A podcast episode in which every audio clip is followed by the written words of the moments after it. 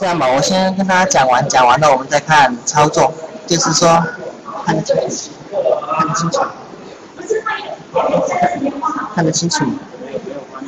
没有画面，现在能看得清楚吗？现在有画面吗？OK，大家现在能看得清楚了吗？大家能听得清楚吗？呃，刚刚有点卡，刚刚刚这边因为这边下雨了，然后这个网有点不是很好。OK，我们继续。就是首先我们要讲投资回报率，讲 ROI 的时候，如果我一个产品，比如说吊床，我可能是只有零点五公斤，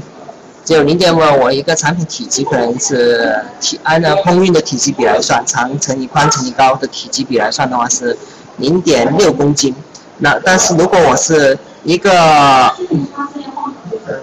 让他们不要说话。就是那，然后如果我们是另外的产品，一个产品可能都是也是卖同样的，呃，可能是卖同样的价格，但是它可能只有零点二公斤，只有零点二公斤的时候，那么这样这种情况下，我肯定是是他们的体积比就相差零点四公斤，就相差四百克。四百克的话，这样我们在头存运费上面以及亚马逊物流的上面，我们就可以比别人多个好几美金的。利润出来，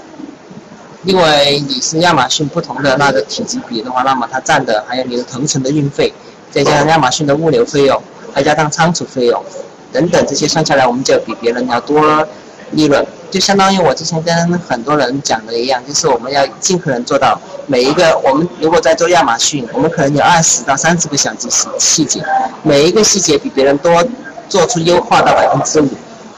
那么我们总体的细节叠加起来，可能我们就有百分之五十到百分之六十的优势。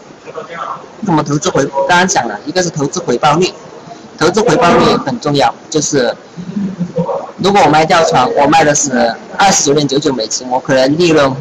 呃，有百分之三十。但如果我是卖其他东西，我可能也是有二十九点九九美金，那我的利润是不是可能会达到百分之三十五到百分之四十？所以。在这种情况下，我们就是要明白刚刚所说的一个投资回报率，还有一个是利润空间。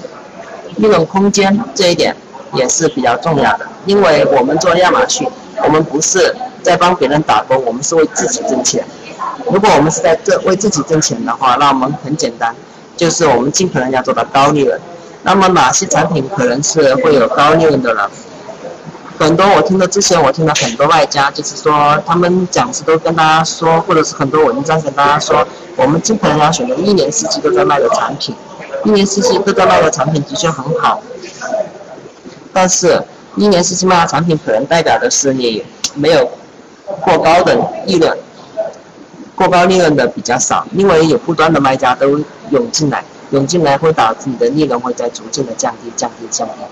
所以，我我一般来选的话，我会选择反其他来形式，我会选择季节性的产品，因为季节性的产品代表的就是你在选它的时候，你就知道它是哪些流量，它有很精准的或者是很大的流量，在季节当中的时候，它会有很大的流量，它这种流量会导致你哪怕价格高一点也无所谓，这样的话会导致你利润提高，然后它的现金流也转得快。一般情况下，如果大家按照我的思维去想。去做的话，我们一定要养成一个可以在任何行业可以进行一个快速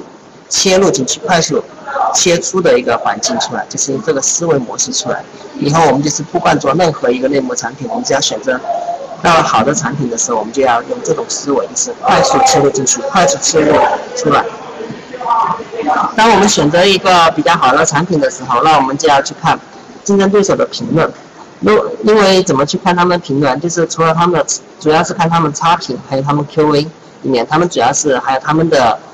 一个，呃，怎么讲，就是除了 Q&A，还有他们的差评流量以外，如果有些产品它卖得好的话，你可以在站外去看，站外有些 Facebook 或者是 Instagram，他们也会打广告，他们也会在其他地方也会有关于这个讨论的东西。比如之前我卖的一款产品，它是那种就是灯带，但是这款产品我就发现它的机机遇就是什么呢？就是我在那个 YouTube 上发现有个有几个网红专门介绍这种灯带的缺缺陷。我根据这种灯带的缺陷，然后马上去找厂家去解决这种事情。但是我在在那个产品的亚马逊纽约上没看到这种缺陷，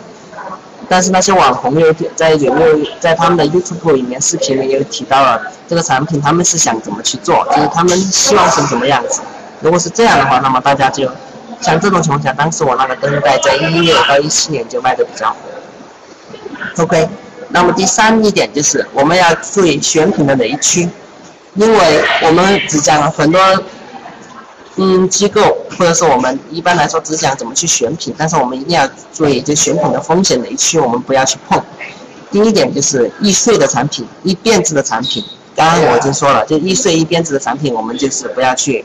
呃，怎么讲呢？就是不要去碰它们。第二点就是，如果说有些产品上面有自己的比较著名的 logo 商标的，这样的我们也不要去碰，因为到时候它可能会产生侵权的等等一系列事情。所以说，请大家一定要注意。那么我们在开始选品之前，了解的基本原则知识，第四点就是我们的选品的灵感来源。选品的灵感来源主要来源于这么几个方。